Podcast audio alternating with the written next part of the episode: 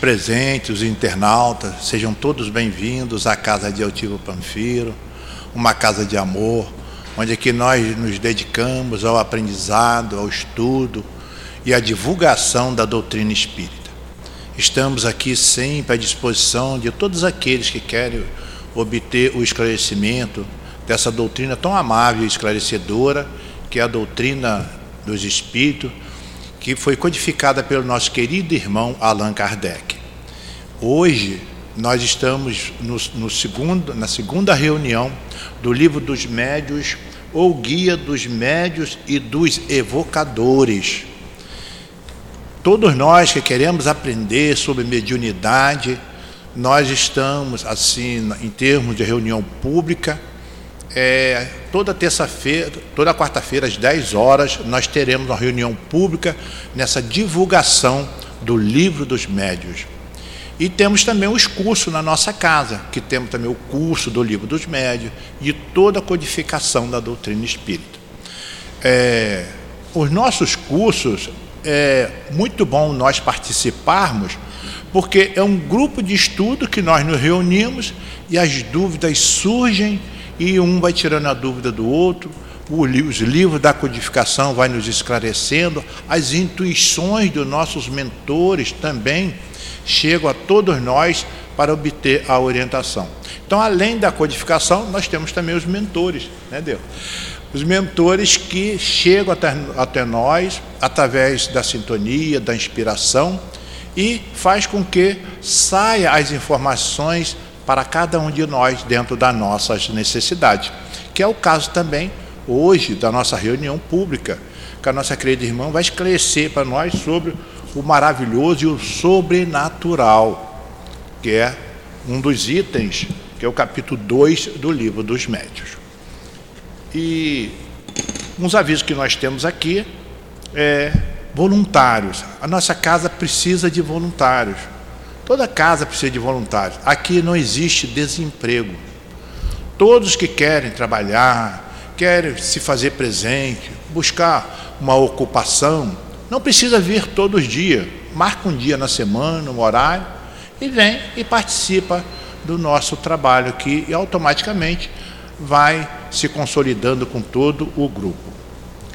É, no final da nossa reunião, nós temos atendimento fraterno. O atendimento fraterno é só ficar na cadeira que o médico chegará à pessoa, ao irmão, para fazer o atendimento. E tenho a certeza de que o médico que comparecerá junto ao irmão para conversar são médicos que têm inteira responsabilidade com a doutrina espírita. O médico virá e dará o, dizer assim, o entendimento ao irmão sobre passo de cura, orientação mediúnica que ele terá que cumprir aqui na casa. Uma outra coisa também que nós temos é a livraria. É, nós sempre recomendamos a gente ter um livro em mente, estar lendo ele, estudando, meditando. Tem dúvida sobre o conteúdo do livro, chega um médio, pergunta e obtém a orientação. E nós agora temos ali uma coisa muito prática.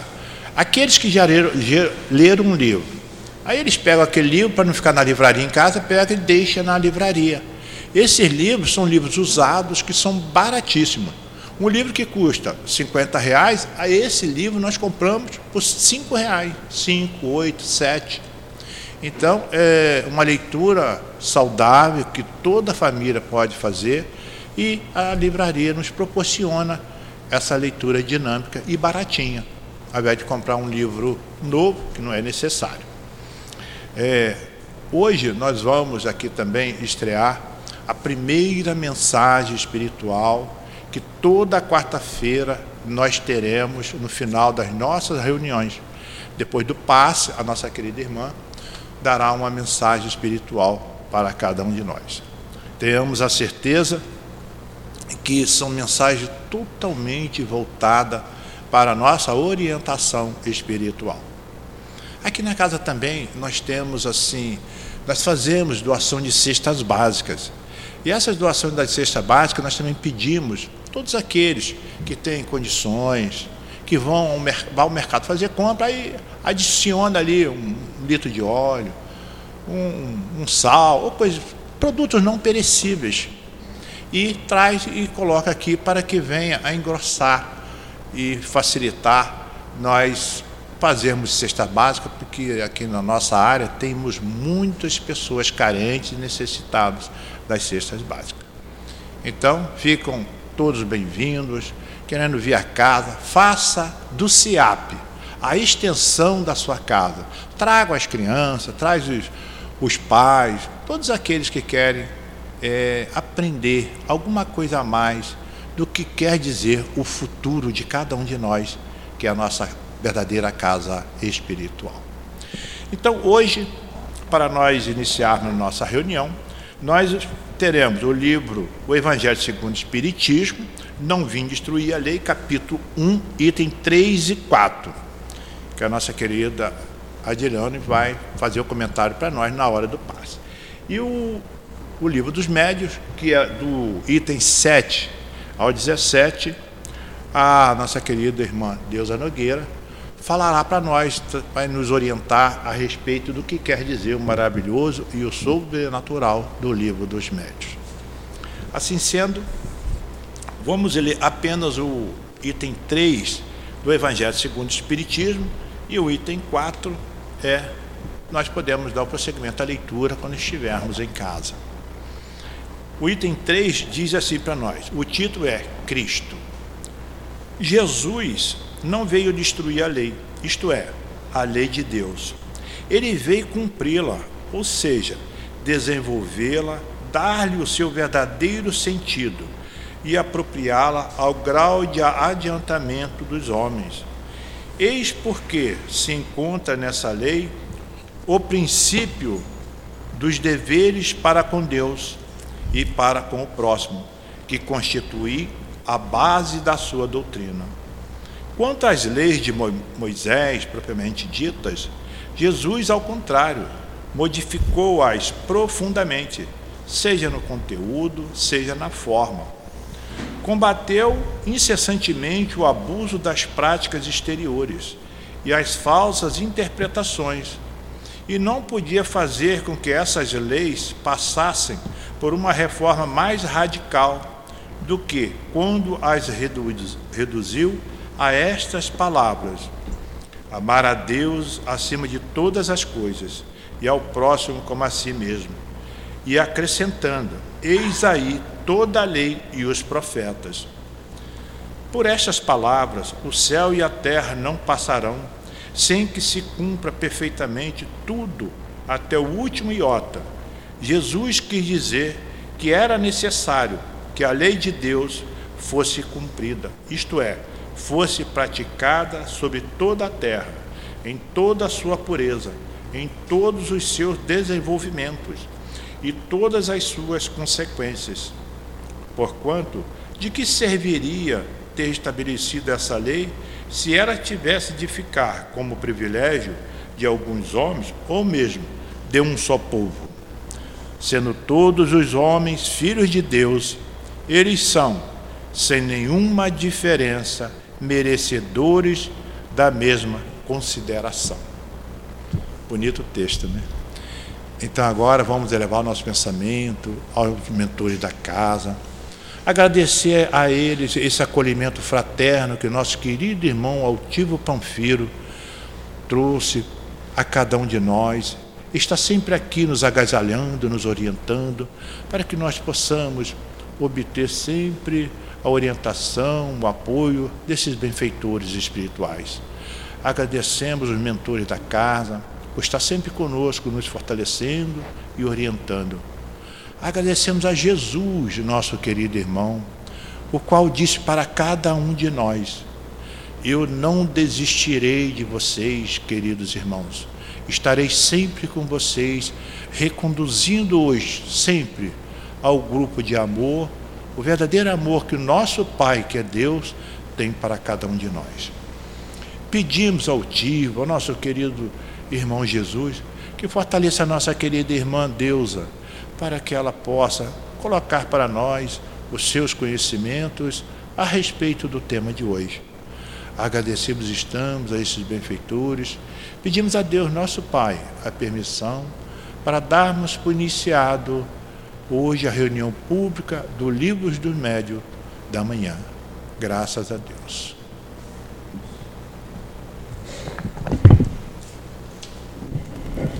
Então, nós falamos com a nossa querida irmã, nós vamos ler apenas dois itens para nós. Vamos ler. O título é O Maravilhoso e o Sobrenatural, e o item 7 e o 14 que nós leremos. O 7 nos diz assim: Se a crença nos espíritos e nas suas manifestações constituísse uma concepção isolada, o produto de um sistema, ela poderia, com aparente razão, ser suspeita de ilusória. Mas, diga-nos, mais uma vez, por que a encontramos tão viva em todos os povos antigos e modernos? Nos livros santos de todas as religiões conhecidas. É, diz alguns críticos, porque o homem, em todos os tempos, gostou do maravilhoso. Mas, para vós, o que significa o maravilhoso? O que é sobrenatural? O que entendeis por sobrenatural? O que é contrário às leis da natureza. Conheceis, portanto, também essas leis que vos é possível estabelecer um limite ao poder de Deus? Pois bem, então provai que a existência dos espíritos e suas manifestações são contrárias às leis da natureza, que não é nem pode ser uma dessas leis. Segui a doutrina espírita e vede se este encadeamento não possui todos os caracteres de uma lei admirável que resulta de tudo o que as leis filosóficas não puderam resolver até agora. O pensamento é um dos atributos do espírito, a possibilidade de agir sobre a matéria, de impressionar nossos sentidos e, por conseguinte, de transmitir seu pensamento. Resulta, se podemos assim nos exprimir, de sua constituição fisiológica.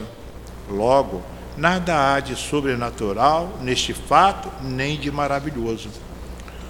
Que um homem morto e bem morto reviva corporalmente, que seus membros dispersos se reúnam para formar novamente o seu corpo, isto sim é maravilhoso, sobrenatural, fantástico.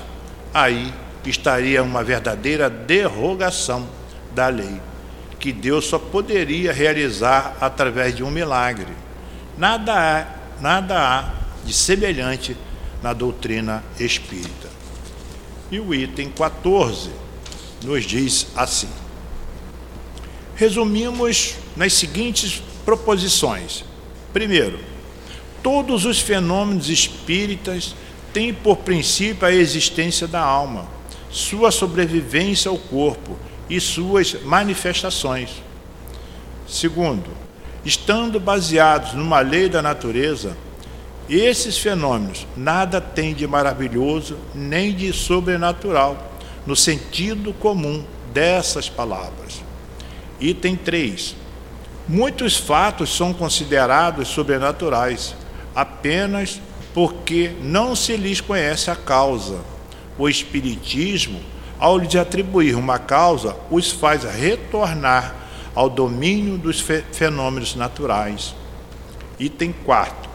Dentre os fatos qualificados de sobrenaturais, existem muitos cuja impossibilidade o Espiritismo demonstra, incluindo-os entre as crenças super, supersticiosas. Quinto, embora o Espiritismo reconheça um fundo de verdade em muitas crenças populares, não admite absolutamente a mesma fundamentação em todas as histórias fantásticas criadas pela imaginação. Sexto, julgar o Espiritismo pelos fatos que ele não admite é dar prova de ignorância e tirar todo o valor de seu parecer. Sétimo, a explicação dos fatos admitido pelo Espiritismo suas causas e suas consequências morais, constitui toda uma ciência e toda uma filosofia que requer um estudo sério perseverante e aprofundado. Oitavo, o Espiritismo só poderia considerar como crítico sério aquele que tivesse visto tudo, estudado tudo e aprofundado tudo, com a paciência e a perseverança de um observador consciencioso, que soubesse tanto sobre esse assunto quanto o adepto mais esclarecido, que tivesse, por conseguinte, aurido seus conhecimentos em parte que não nos romances da ciência, a quem não se pudesse opor fato algum de que ele não tivesse conhecimento, nenhum argumento sobre o qual não tivesse meditado, que refutasse, não através de simples negações, mas através de outros argumentos mais decisivos, que pudesse finalmente atribuir uma causa mais lógica aos fatos averiguados. Este crítico ainda não foi encontrado. Assim passamos a palavra à nossa querida Deus, que o nosso querido Mestre Jesus a envolva. Assim seja. Meus. meus irmãos, que Jesus nos abençoe. Nós trazemos o abraço do Centro Espírita Fraternal Teresa Dávila nesse momento de estudos acerca da doutrina espírita. E nós estamos no capítulo 2 do Livro dos Médios. Na verdade, como foi falado anteriormente, né, o agregador falou, é, esse momento né, de estudo é uma sensibilização. Porque, na verdade, nos cursos, a gente tem uma hora e meia para estudar esse tema, né? Porque tem muita coisa para falar. E o livro dos médiuns, como ele trata do espiritismo experimental, é um livro que trabalha fatos. Né? É um livro que trabalha fatos. Então, a gente só pode entender o livro dos médiuns né, a partir da observação dos fatos estudados ou de fatos vividos que vão nos dar a compreensão desse tema. E aí, quando ele começa a falar de maravilhoso sobrenatural, é alguma coisa que muitas vezes nos leva a ir à casa espírita ou a procurar o espiritismo. A gente fica querendo milagre. E o que, que é milagre, né, gente? É aquilo que ninguém pode fazer e a gente acha que os espíritos vão fazer. E a gente fala assim, ah, mas milagre é claro que existe. Jesus fez milagres. Jesus não fez. Mas como é que Jesus não fez milagre, gente? Jesus conhecia e conhece o que a gente ainda não conhece, gente. A gente está, ó, trabalhando muito, suando muito, né? Para conhecer um pouquinho do nosso mundo, gente. E a gente conhece muito pouco. Ontem um companheiro mandou lá um videozinho para a gente, né, pequeno, falando sobre essa questão da quilometragem da Terra. Que a gente hoje acha uma maravilha, né? Se chegou com aparelhos e tudo. Gente, foi um homem lá, não sei quantos anos antes de Jesus, que botou um pauzinho na, na terra e viu a sombra do sol. E ali ele mediu. E no outro lado alguém botou também. Aí ele foi fazendo cálculo, né? Se, é, menos 72 graus, foi fazendo. Então, naquela época, em que não tinha internet, não tinha trena, não tinha nada disso que a gente tem, ele chegou ao cálculo dessa questão que hoje a gente faz. Por quê? Era alguém, um gênio, alguém que reencarnou com uma experiência muito grande de medir planeta, né? E não deve ter adquirido essa experiência aqui. E chegando aqui, ele transpôs na sua inteligência aquela medição. Então, gente, a questão do milagre, do maravilhoso, vem o quê? Da nossa ignorância. Tem uma fala, um ditado popular que fala assim: em terra de cego que tem olho é rei. Não é isso? Então, quem sabe mais um pouco, vai chegar a essa questão. E Jesus, como sabe muito, muito, ele conhecia as leis que envolvem a, a, o, a Terra, o planeta Terra, já que ele foi esse, um desses espíritos colocados para Deus para fazer o planeta. Então, o que é da Terra, Jesus conhecia, né? E aí alguém fala assim, ué, mas e a questão de Lázaro? Não estava morto e ressuscitou? Não estava morto, não. Lázaro estava num estado chamado catalepsia, né? Estava lá, né? É, é letárgico, o corpo todinho com as aparências da morte, mas tinha fluido. E aí Jesus vem, através do passe, e traz Lázaro. E a coisa prova que não é milagre, porque não foi só Jesus, não. Paulo de Tarso tinha um jovem chamado Eutico. Eu queria até, assim, questionar um pouco, porque diz que ele caiu do terceiro andar. Eu não sei se naquele momento, o que, que era o terceiro andar naquele momento, né? Mas Paulo estava falando, ele ficou muito animado, olhou lá de cima e pluf, caiu. A pessoa, ih, morreu, né? Aí Paulo falou assim, não morreu não, tem vida nele. E Paulo chegou, deu o passe, ó, e a pessoa levantou, pessoal, milagre. Mas aí eu tenho um bem recente, recente. Recente porque a gente vai ficando velho e fica tudo novinho, né? Eu tô velha. Mas é assim, né? Ocorrido há mais ou menos há uns 30 anos. Eu fui jovem espírita, o Leozinho fica até rindo, né? Mas não tinha dia Deus hoje pinta cabelo, tá na casa dos 70. Mas antigamente eu já fui jovem espírita, né? Então eu fazia parte do espírita Pedro e Paulo, daquela, daquela mocidade, né? E tínhamos vários companheiros, vários amigos, a minha mocidade espírita foi muito grande, 350 jovens, imagina que beleza, né? E aí tinha o avô de um dos trabalhadores da casa, não, não vou falar o nome que eu não tenho autoridade para falar, né, do jovem da casa, e naquele domingo acabou a reunião da mocidade. Acabou a reunião da mocidade, a gente ficava para coral, para teatro, atividades assim, e daqui a pouco vem o Paulinho, vou falar que é o Paulinho, não vou falar o sobrenome, né? E falou assim, irmão Valte, irmão Valte, vovô, vovô morreu. Aí o irmão Walter estava no receituário da casa espírita, e falou assim: ele não morreu, não. E foi com uns três ou quatro médios para lá. Ele morava pertinho, né? O núcleo era na Capitão Machado, na Praça Seca, ele morava na rua Pinto Teles. E aí o irmão Walter foi com alguns médios lá.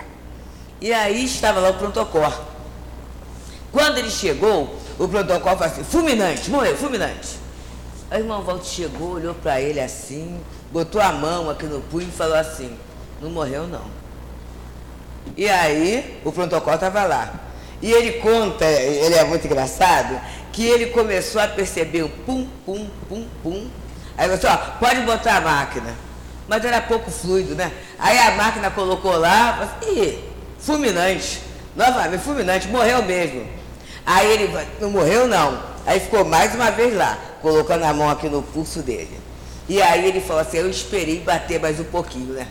Aí bateu pum, pum, pum, pum, pum, pum. Quando começou a bater, assim, pode botar a máquina agora. E aí colocou a máquina e viu o eletro, né, funcionando. E essa criatura veio desencarnar quase 20 anos após de uma questão lá de uma pneumonia. E aí alguém pode falar assim, foi um milagre, ressuscitou, não ressuscitou não. Naquele momento, ele como médium percebeu que o espírito ainda estava ligado ao corpo. E o que, que, é o fenômeno da morte? Está lá no livro A Gênese, né? A morte é quando o, o corpo morre, o espírito sai. O espírito não tem mais condição de ficar naquele corpo. E aí, naquele momento, o protocolo não é médico, né? O protocolo tem uma aparelhagem lá que mede o que a matéria mede. E aí, quando a doutrina fala para nós esse conceito que é fantástico, né? Somos espíritos imortais, filhos de Deus. As leis de Deus, ninguém pode derrogar, nem o próprio Deus, por quê? Porque se Deus é perfeito, ele não vai mudar o que ele fez. A gente é que muda, né? A gente muda a receita, a gente muda né? é, o horário da gente, a gente muda percurso, a gente muda porque a gente está aprendendo a viver, vivendo, né? A gente vai aprendendo a viver. Mas Deus é perfeito, então tudo que ele faz é perfeito, é interrogável. E Jesus, quando veio, o que, que ele falou? Está lá no Evangelho. É, não vim destruir a lei. Então, se Jesus não veio destruir a lei, vim cumprir a vontade do meu Pai. Como é que Jesus ia mudar alguma coisa que é na lei de Deus? Então, na verdade, é o, o que, que é considerado milagre, né? É aquilo que eu não conheço que alguém faz. É aquilo que eu acho improvável e aí acontece, mas é improvável dentro do quê? Do meu conhecimento. Então ele vem falando nesse primeiro momento aqui sobre essas questões, né? Sobre derrogação da lei da natureza. E ele fala da lei conhecida. Olha só, gente, tem a lei da gravidade, né? A lei da gravidade, o que, que é? Tudo cai, né? A terra nos atrai. Mas aí vamos lá. Ninguém pode flutuar, não é? Vai flutuar. É a lei da gravidade conhecida do rasinho, né? Mas aí os astronautas vão e aí começam o quê? A flutuar, né? E bem próximo, é a Lua, hein? A Lua é um satélite desse nosso planetinha. E começa a flutuar.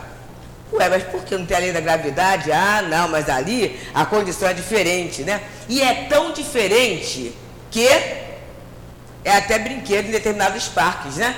Determinados parques aí, cara, a pessoa entra e começa a flutuar, a brincar, né? De andar na lua. Por quê? Naquele momento foram descobertas leis em que o homem, né, fica bem leve quando a atmosfera é mais pesada. Por exemplo, e, tem outra questão, tem ser a brincadeira do parque, né? Andar de avião. Nossa, como é que pode uma máquina tão pesada, cheia de gente, porque é bem cheia, né? É cada vez mais cheia para economizar mais, né? Então vai todo mundo lá, apertadinho tudo. Como é que pode andar no ar e ir de um lugar para o outro? Milagre? Maravilhoso? Sobrenatural? Não. Tem uma lei ali fazendo isso, né? Então, a gente vai percebendo, isso é muito importante, gente, para nós espíritas, para nós cristãos, para nós habitantes do planeta Terra. A gente sair do salto da vaidade, que é pura ignorância, de achar que a gente sabe tudo. O que a gente sabe é muito pouquinho. E a gente é manipulado por encarnados e desencarnados que se apoiam na nossa ignorância. É só isso. Né? Então, como em terra de céu quem tem o olho é rei, né? Aquele que conhece alguma coisa, conhece algumas leis, ele consegue enrolar a gente. Ele consegue enrolar a gente. E a gente vai acreditando em mentiras, né? Acreditando em falácias, acreditando em situações. Ele conta aqui a questão de Franklin, né? Franklin, e eu, eu guardei bem essa questão, porque o Teresa Dávila por enquanto, está no terraço da minha casa, né? Da nossa casa. E aí, um tanto aberto, e no momento que, o, que era feita a palestra, lá no horário das três horas, o, o, o tempo ficou feio, né? E daqui a pouco teve um raio, né? Aquele raio assim. E o raio, né? É atraído por um edifício, um grande prédio, que é distante, mas a gente vê que tem para-raios, né? E aí o raio foi para lá, e foi um para lá, outro para lá. Olha só, gente. Para quem não conhece a questão do para-raio, fala assim, olha aqui, olha que fenômeno, né? Olha que milagre está acontecendo. Naquela casa deve acontecer alguma coisa, porque os raios vão todos para lá. Mas não é, né? É um equipamento, é um instrumento feito, né? Quando Frank é criado um campo um campo magnético para que o raio vá para ali e não atinja. Ali do lado tem uma outra indústria, que não atinja uma escola que tem perto, né? que não atinja o mercado, em que teria um prejuízo muito maior para preservar então a vida. Então Franklin foi um físico que descobriu isso, que existe um campo em que os raios podem vir. E a gente até sabe disso, né? Assim, lugar descampado, né? Eu tenho certeza que ninguém, quando está uma tempestade, vai lá abraçar uma árvore, né? Porque senão, vai lá, né? Ou então na praia, né? A pessoa vai correndo para mergulhar no mar na hora de uma tempestade? Não vai, porque a tendência, o raio cai ali, porque é formado um campo para que aquilo aconteça, gente. Então Franklin descobriu a missão do homem inteligente na Terra, né? Observou e descobriu. E aí vamos pensar no fenômeno espírita. O fenômeno espírita, para acontecer, tem que ser formado também um campo. Um campo com determinadas condições. Condições magnéticas, e Kardec foi magnetizador, ele estudou magnetismo. Condições humanas e condições espirituais. É por isso, gente, que as coisas não funcionam de qualquer jeito. E a gente às vezes quer que funcione, né? Ah, mas eu tenho que assistir reunião para receber um passe? Né? Onde está a caridade? A gente ouve isso, né? Onde está a caridade? Que não é um atendimento assim, mas tem que ter um campo. E esse campo não é só de fora, não. É o campo interno nosso. Para a gente receber a gente tem que criar uma condição. A condição pode ser a fé, pode ser a minha oração, pode ser o meu preparo, pode ser a minha unção. Tem uma condição para que as coisas aconteçam. Então isso não é milagre, isso é lei. Isso é lei. Não é milagre, é lei. Ah, mas aconteceu. Aconteceu porque estava no tempo certo, né? No, na hora certa, no, com as condições propícias. E aí, ao longo desse estudo, é assim, em reunião pública vai demorar mais, né? Quem quiser fazer o curso, né, vai adiantar mais, porque no curso adianta. Mas a gente vai ver o papel do médium, o papel do meio, o meio interfere, interfere. Né? O papel de quem vai receber, tudo isso vai, vai interferir para que o fenômeno aconteça ou não, porque não existe nada sobrenatural. Sobrenatural é só Deus. Deus está além da natureza. Mas tudo o que acontece é dentro de leis naturais que vão sendo conhecidas no dia a dia. Através de quê? Da experiência, através da prática ou através da revelação. Vou trazer coisa simples, tá, gente? Porque quando a gente fala livro dos médios, é, é bem prático, né? A gente vai é, entendendo em coisas bem simples, é, do dia a dia mesmo. É, eu, eu gosto de fazer pão, né? Gosto, faço muito pão. Então, tinha, teve um momento, né? Agora agora está mais divulgado, mas teve um momento em que o, o, o it era o pão de batata, né? Que era um pão é, é, considerado assim mais sofisticado, aquela coisa toda, era caro, né? Então fazer em casa um pão caro, ainda mais quem tem adolescente, né, Leozinho? Quem tem adolescente era uma beleza fazer aquilo. Então eu fazia muito, né? Tinha meu filho, tinha uh, os outros que frequentavam na minha casa, eu fazia muito pão de batata. Aí, as, como as crianças chegam, os jovens, crianças chegavam em casa e falavam, as mães começaram a me pedir. E eu passava receita. Aí tinha aquela fala assim, não, mas acontece que ela não passou direito, né? Aí eles falam assim, não ficou igual da tia Deusa, não. E aí começou aquele negócio, ah, ela não vai passar o pulo do gato. Gente, mas a gente já passou dessa fase, né? Nós somos racionais. Então não tem pulo do gato, né? A gente é gente, né? E aí, o que, que eu fiz um dia? Juntei as mães e começamos a fazer em casa, né? Aí o material para cada uma e cada uma foi fazendo, né? Aí colocamos no forno. Né? Aí foi o meu forno sendo usado. E, mas eu, eu falava a temperatura do forno tudo direitinho. E aí cada uma, a gente cortou uma letrinha, né? Para ver o pão de cada um. Sabe? Botou uma letrinha ali para marcar, né? É, o pão de cada uma para ver como é que ficava. E aí, né? O meu, todos cresceram, tudo isso, mas o meu ficou diferente, né? O mesmo forno, a mesma massa, fazendo junto diferente. Aí mais tarde eu fui saber, por um pizzaiolo, né, de uma, de uma. A gente não pode falar marca porque está sendo gravado, né? Mas assim, de uma pizzaria famosa, o seguinte, não é qualquer um que pode ser pizzaiolo. Porque tem uma coisa que é a temperatura da mão. Isso aí é, é uma condição, né? para a massa, né? É, é, é ficar para a rede de glúten se, se fazer novamente é condição. Então observa, para quem olha, para quem olha assim, pode parecer, ih, fulano é milagroso, né? Tem mão mágica, não é isso. São condições de temperatura que proporcionam tal ou tal resultado. É lei, não é nada demais. Percebemos, gente? Então Kardec vai trazendo isso de forma assim bem clara para a gente, né? É, só que, aí ele vem no nono falando, a gente que não aceita, ó, quem não aceita a intervenção dos espíritos, colocam que o fenômeno espírito, espírita é maravilhoso, é sobrenatural, para dizer que é fruto de superstição que é fruto de gente ignorante, né? que não sabe nada e vai, vai, vai entrar nessas questões. Mas aí é, é, fruto de crendice. Aí as pessoas até analisaram uma situação de fanatismo, mas é igual homeopatia, né? E desculpe, eu, eu sou assim, bandeirinha de homeopatia, né? Porque desde 17 anos só homeopatia, né? E é, a essa altura, né? Já estou com 70, né? O negócio está bom, né? Então, homeopatia, tem gente que fala assim, isso aí é psicológico. Mas eu falo assim, como é que funciona com criança? E como é que funciona com doente mental? Não sabe nada. Né?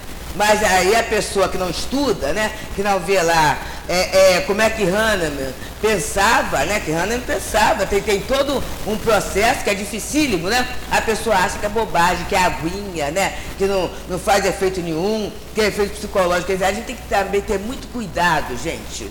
Porque muitas vezes, pela nossa ignorância, não estou falando ignorância de forma é, é, é assim, agressiva, não. Por a gente não saber, a gente rejeita muitos recursos preciosos de nossa vida. Ah, não vou orar junto com todo mundo, não. Faço minha prece na minha casa, né? Do meu jeito. Não vou ao centro espírita, não. A gente tem que ter muito cuidado. Porque é, esse pensamento está muito infiltrado, muito infiltrado no nosso meio espírita e as pessoas não estão pensando numa articulação trevosa para isso. Não vou no centro espírita, não porque o centro entra na minha casa e fica tudo muito bem. Aí eu repito uma fala da Fátima Miranda, lá da Rádio de Janeiro.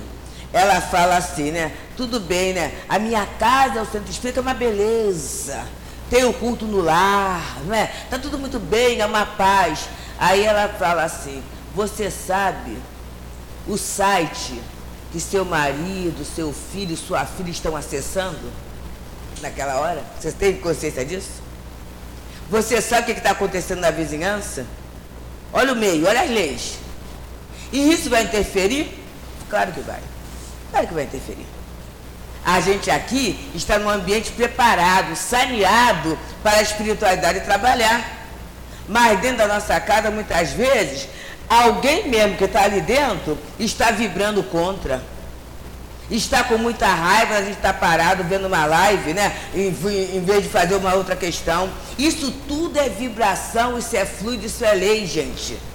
E pode atrapalhar. E daqui a pouco eu começo a sentir mal, me dá dor de cabeça. Aí daqui a pouco me dá uma inquietação. Eu assim, não sei o que é está acontecendo comigo. Pois é, são essas vibrações que por mais que os espíritos trabalhem, mas eles encontram uma barreira, por quê? Porque eu estou ligada afetivamente àquela pessoa que está negando o que eu estou fazendo. Então, isso ele vai dizendo, né? Então ele diz assim, né? É, a existência dos espíritos não é, portanto, um sistema preconcebido. Por que, que não é isso, gente? Porque Kardec, ele chega a isso aí, com certeza o Niltinho na reunião passada, que foi a Espírito falou, né? Não foi é, uma ideia de que existe espírito que levou Kardec a pesquisar.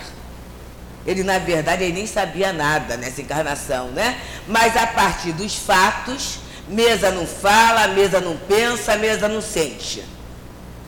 Como é que pode mesa dar resposta? E aí ele, como homem de ciência, ele sabe que se um efeito é inteligente, uma causa é inteligente. Se há uma causa inteligente, essa causa né, não está na mesa. Ela vai dar respostas que até agora a gente vem indagando, tipo, quem somos nós? De onde eu venho? Que, que eu estou fazendo aqui? Qual o sentido da minha vida? Para onde eu vou? Que são respostas que a filosofia ao longo do tempo tentou dar e não eram assim tão lógicas. E Kardec perguntou. E os espíritos responderam. E Kardec perguntava de acordo com o quê? Que é uma coisa que a gente às vezes no meio espírita fica meio cristalizado. Ele perguntava de acordo com o progresso do seu tempo a primeira edição do Livro dos Espíritos, eu até brinco, né? Que aí o pessoal assim, ah, tem a primeira porque estava lá. Não estava lá não, gente. Mas assim, o Canuto de Abreu, ele fez o lançamento da primeira edição. Como a gente, no CELD, né, tem a questão do encontro do Livro dos Espíritos, eu acho interessante ter esse material, até para mostrar para a criança, para os jovens, para as pessoas como eram. A primeira edição do Livro dos Espíritos, não havia nenhuma pergunta sobre os três reinos Por quê? Né? Não, não havia sido feito nada, uma pesquisa, né? A partir da teoria de Darwin, teoria da evolução das espécies, porque a doutrina espírita, ela é evolucionista, não é criacionista. A questão de Adão e Eva, quando estudar lá a Gênesis, a gente vai ver a, é, a, a metáfora que é isso, né? Então, Kardec estudou estudou a teoria e perguntou aos espíritos. Aí tem o capítulo Os Três Reinos. Isso é um negócio muito bom, gente.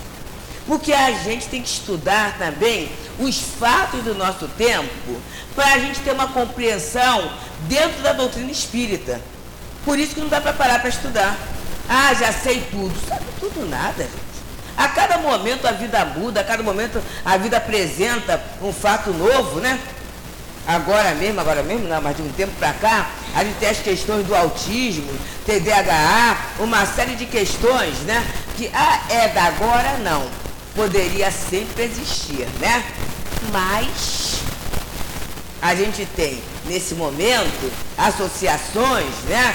Com 600 pessoas com sinais de autismo para serem atendidas. Então cresceu muito. Que espíritos são esses? São espíritos como nós. Mas que situação é essa que está se apresentando?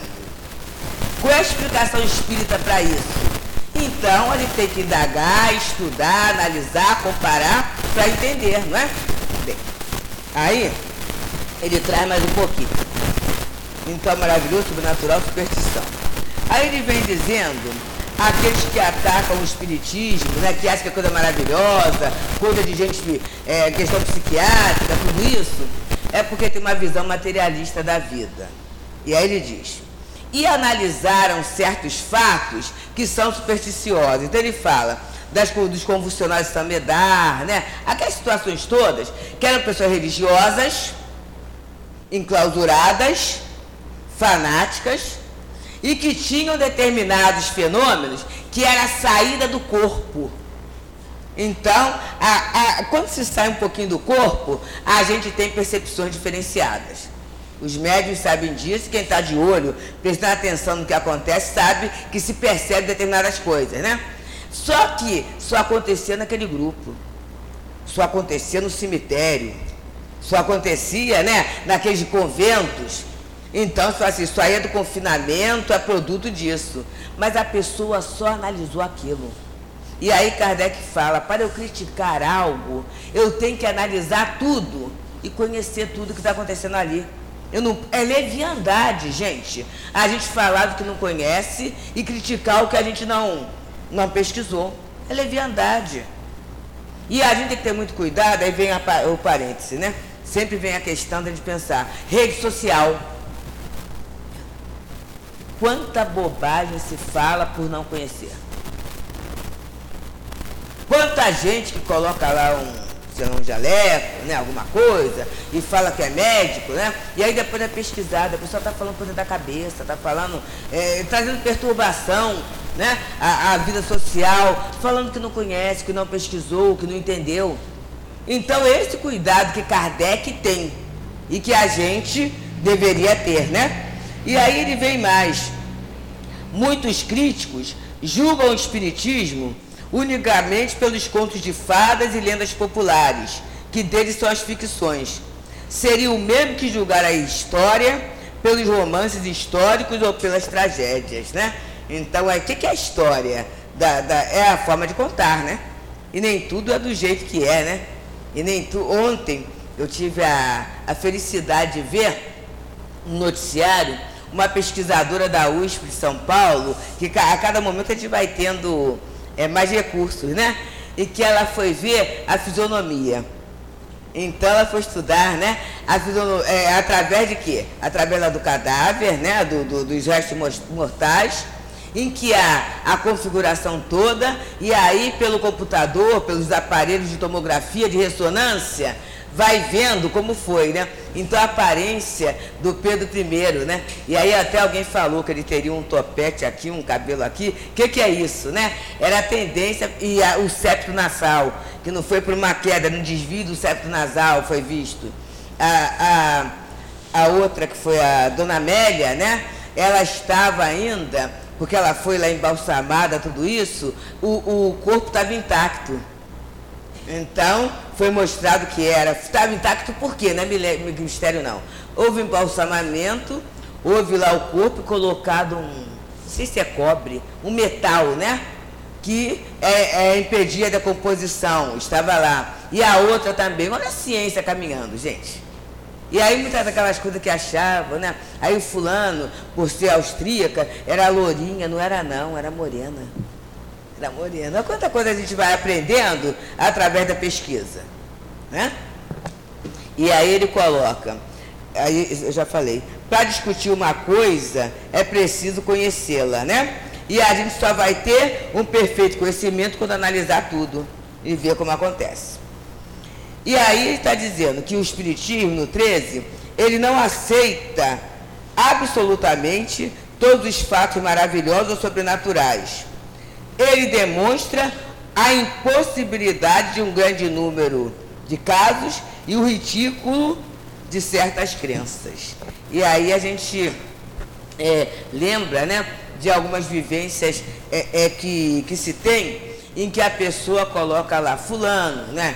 é, é o, o médio extraordinário, irmão Walter Faria. Eu fui jovem lá Núcleo Espírita Pedro e Paula, aí é bom que tem uma amiga aqui que conheceu, né? Lá o núcleo, né, irmã do Américo conheceu o, o, núcleo, como é que era. Então, o Altivo falava que a mediunidade dele era semelhante a de Eurípides Passanufo. Então, o que acontece? Né? Numa sexta-feira, né, por exemplo, tinha um receituário mediúnico presencial, depois do receituário, reunião pública. Na reunião pública tinha o trabalho que ele falava, colocar a coluna no lugar, 10 pessoas, e os obstetras mandavam gestantes com o bebê fora do lugar e era colocado através do passo o bebê no lugar. Mas isso não era um, dois, três, não. Era em cada reunião, era uma base de 15 a 20 gestantes. Eu participei disso, vi na minha mocidade, né, ao longo do tempo. Aí na época, uma revista, eu posso falar o nome da revista, que ela não existe mais, a manchete, foi ao Núcleo Espírita Pedro Paulo e virou para ele e falou assim, a gente quer fazer uma reportagem sobre né, o homem extraordinário. E aí ele falou para o repórter assim, se vocês fizerem isto, eu vou a público e digo que tudo isso é mentira. Porque em doutrina espírita não existe milagreiro nem ninguém extraordinário. E os repórteres saíram, né? Naquele momento com aquelas câmeras fortes, né? Tudo isso de cabeça baixa, muito porque não interessava falar sobre o fato sobre a doutrina.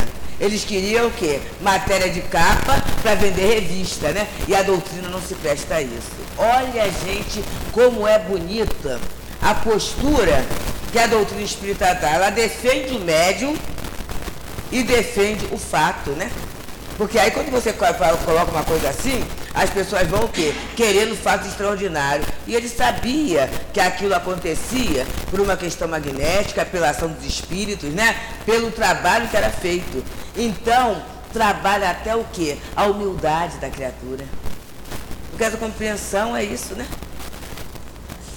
E aí ele vem trazendo o que a Galhardo já falou. Ah, ele diz o seguinte, ó. Aí para criticar, para criticar, analisar o fato, tem que ter o quê? Conhecimento. E aí ele diz, qualquer ciência só se adquire com tempo e estudo. Qualquer ciência, gente. Qualquer ciência. Qualquer coisa. Eu lembro, assim que surgiu o computador, né? Aquele primeiro negócio assim, né? Olha, gente, o mouse, meu Deus do céu, parecia que não ia dar certo, né? Ai, não vai dar, né? Hoje em dia a gente ri, né?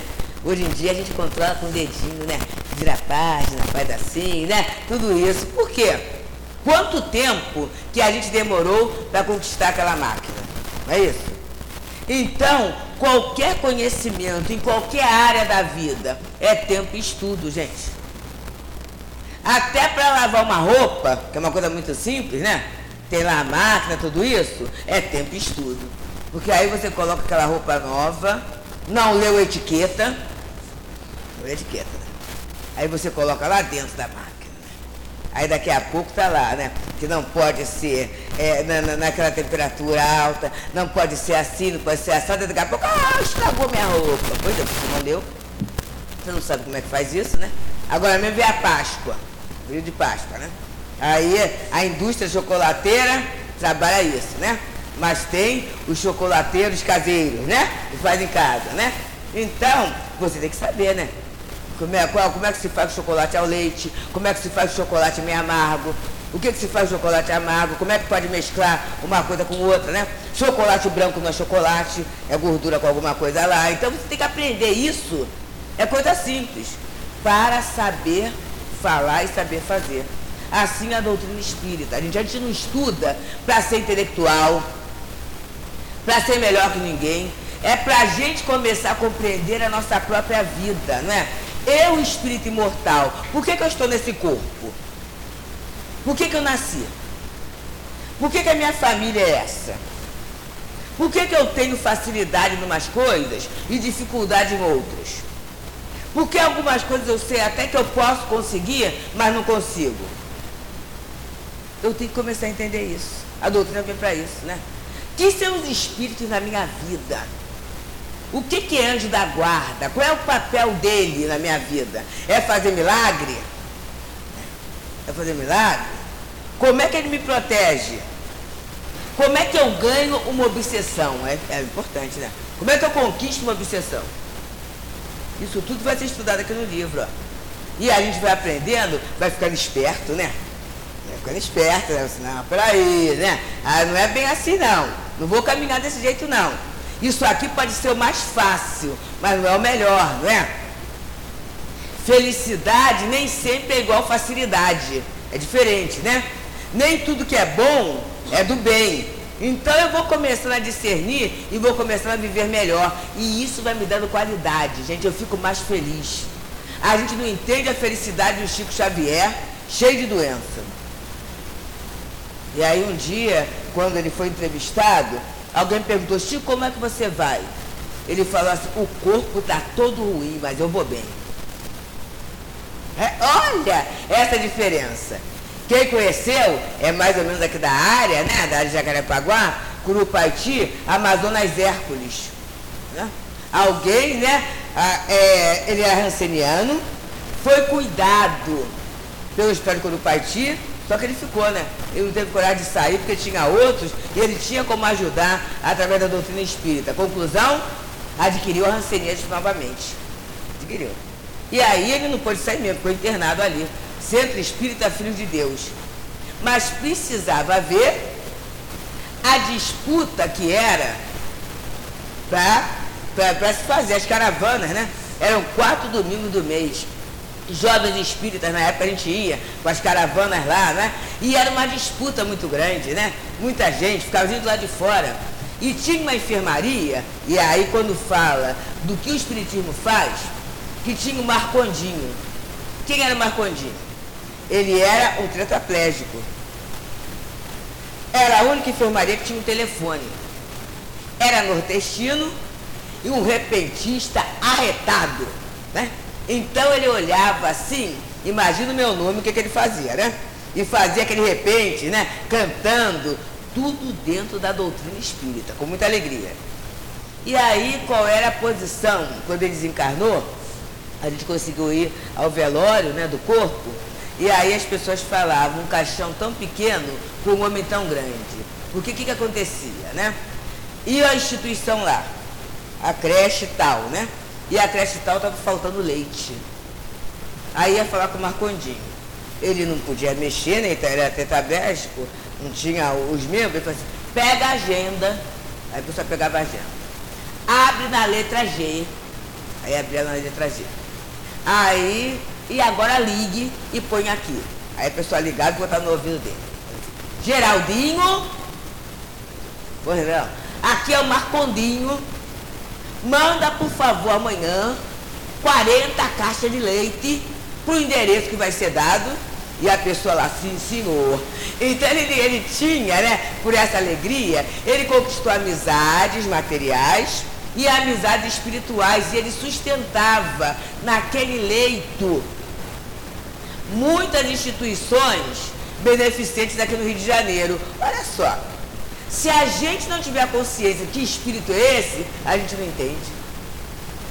A gente vai achar assim, mas é sobrenatural, né? Que homem maravilhoso. Não é, gente. O magnetismo dele, o fluido dele, conquistava simpatias. E ele, ao invés de usar essa simpatia para interesse pessoal, ele usava para a causa de Jesus, que era a causa da caridade. Olha que coisa linda. Isso é lei que está escrito aqui, né? O nosso Betinho também, não é isso? Betinho era ateu. Aí eu falo assim, eu queria ser ateu como Betinho, né, gente? Imagina. Mas é, é hemofílico, né? Mas olha a causa do bem que ele abraçou. Olha só. Então ele vai dizendo, quando eu entendo, gasto tempo em estudo, eu vou entender o seguinte, que o fenômeno espírita, qualquer fenômeno, tem por princípio a existência da alma, né? É uma lei da natureza. A gente considera só sobrenatural quando a gente não conhece a causa, mas a doutrina espírita vem trazer a causa, né?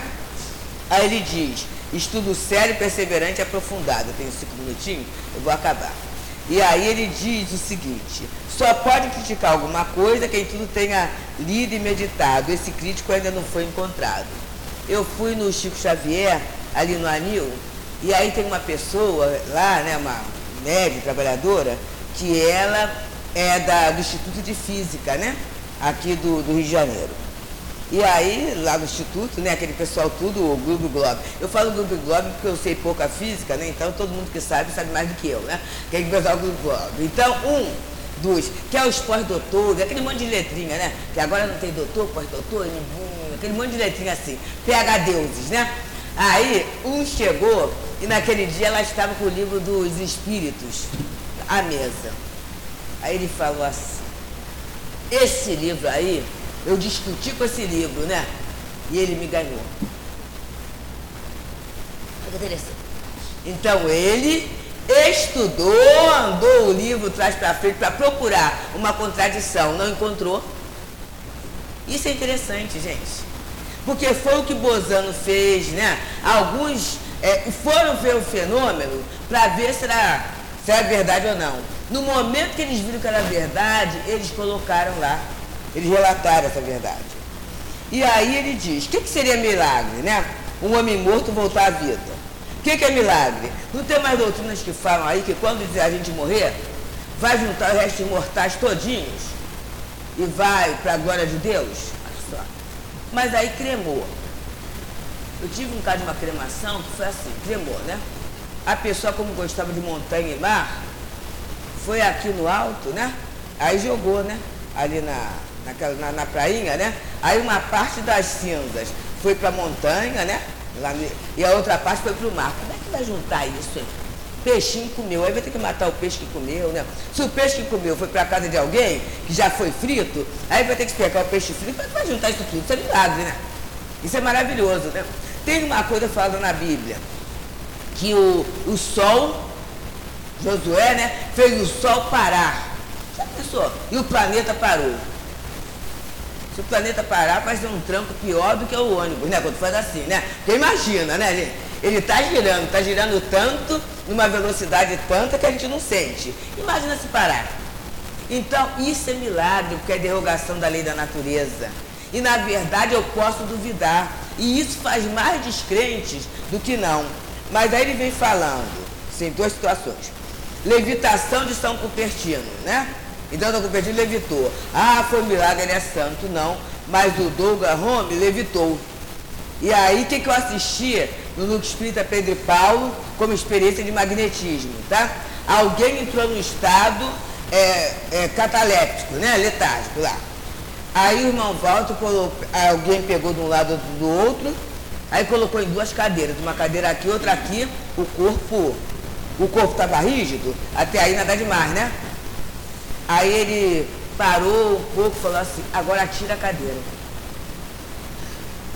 Aí, como a pessoa ficou assim, ele chamou outra pessoa. Tira, você que está duvidando, vem cá, tira a cadeira aqui, tira a cadeira aqui. E o corpo levidou. A nossa querida irmã disse rolo, o corpo ficou ali parado.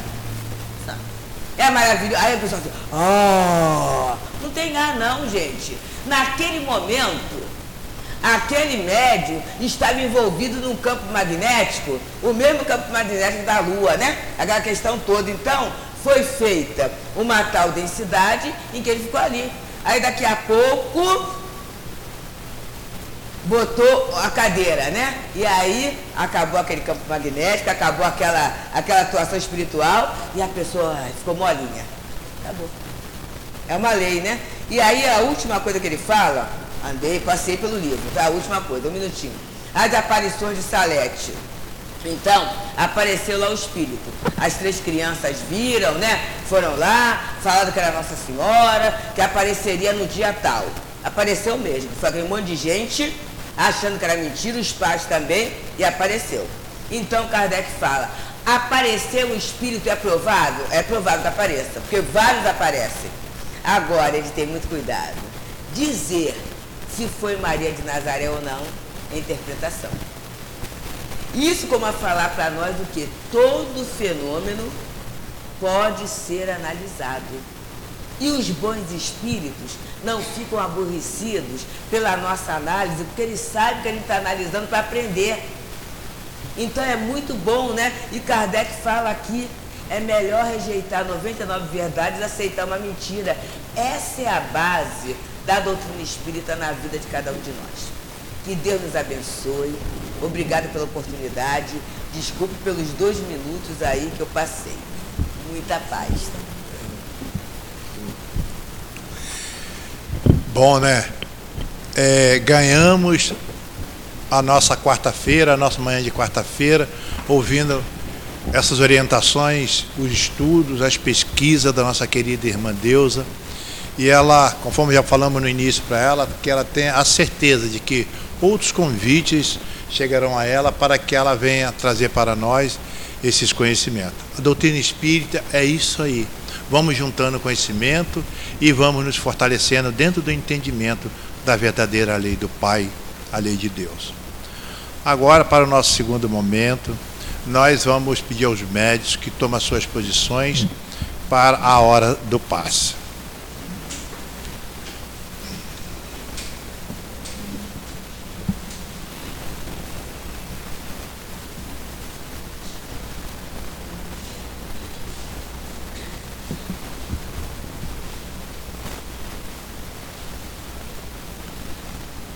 Não, vamos continuar com as nossas mentes voltadas para o conteúdo da palestra da nossa querida irmã. E tenho a certeza que nossos queridos irmãos espirituais estarão presentes para nos fortalecer e nos auxiliar. Então vamos fazer a nossa prece. Agradecemos os nossos queridos benfeitores por aquele estarem nos orientando, nos fortalecendo nesse entendimento da verdadeira vida. Entendimento esse que muito precisamos para darmos prosseguimento com bom entendimento essa vontade firme que o Pai tem para cada um de nós. Que o nosso querido Mestre Jesus envolva a cada um de nós, encarnados e desencarnados. Graças a Deus. Trazendo o Evangelho de Jesus para nós, esse capítulo 1, não vim destruir a lei, do item 3, que guardemos o que Jesus não veio destruir a lei, mas que veio cumpri-la. Ou seja, desenvolver ao nosso grau de adiantamento. Como nós entendemos essas leis. Jesus vem nos explicar. Dentro desse item 3, dizem os espíritos que uma frase dá uma palestra. Tem uma frase muito importante. Amar a Deus acima de todas as coisas e ao próximo como a si mesmo. Então, que nós possamos amar os nossos irmãos. Será que nós estamos amando como se tivesse nos amando? Será que nós estamos nos amando? Vamos meditar essas perguntas entender o que Jesus quis dizer nesse item 3 do Evangelho. do capítulo 1. Amar ao próximo como a si mesmo. Amar a Deus acima de tudo é ter fé, acreditar na vida futura.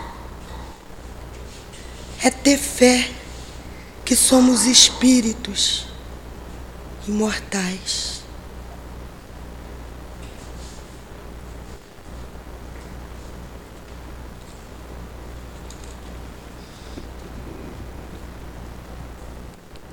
Essas palavras, a última frase desse item, ele diz: somos todos irmãos todos filhos de Deus. Somos merecedores da mesma consideração. Somos todos irmãos, todos nós, filhos de um mesmo Pai. Então, por que tratarmos com indiferença o nosso próximo? Se somos todos irmãos, traz Jesus para nós.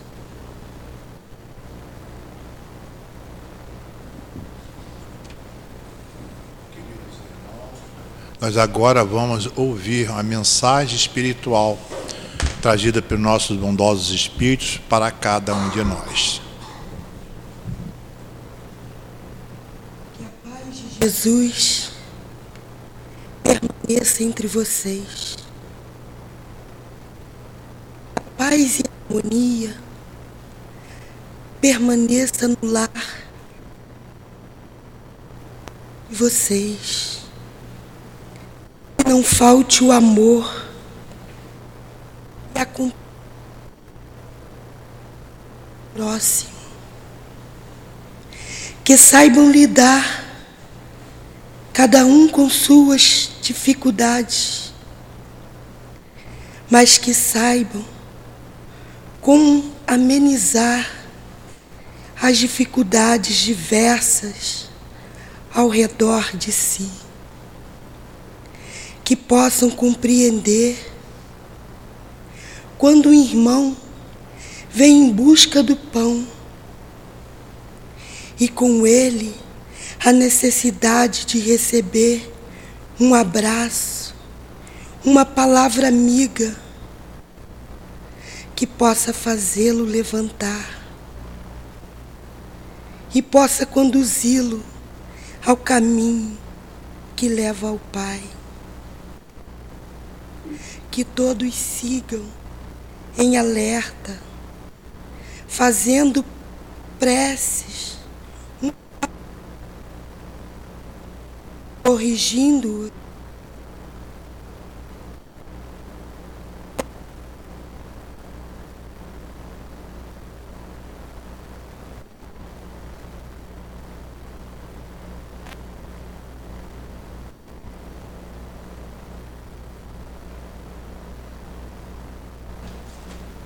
no progresso de cada um de vocês encarnados. Que o amor e a sabedoria divina faça parte da linguagem de vocês,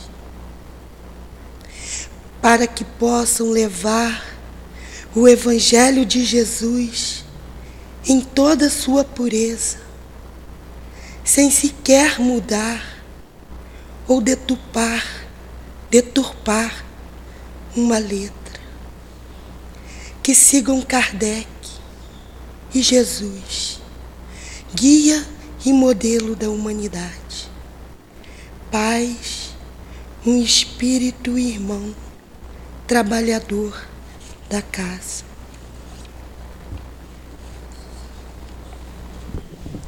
Queridos irmãos, se caso quisermos rever essa mensagem está no site centroespíritautivopanfiro.com.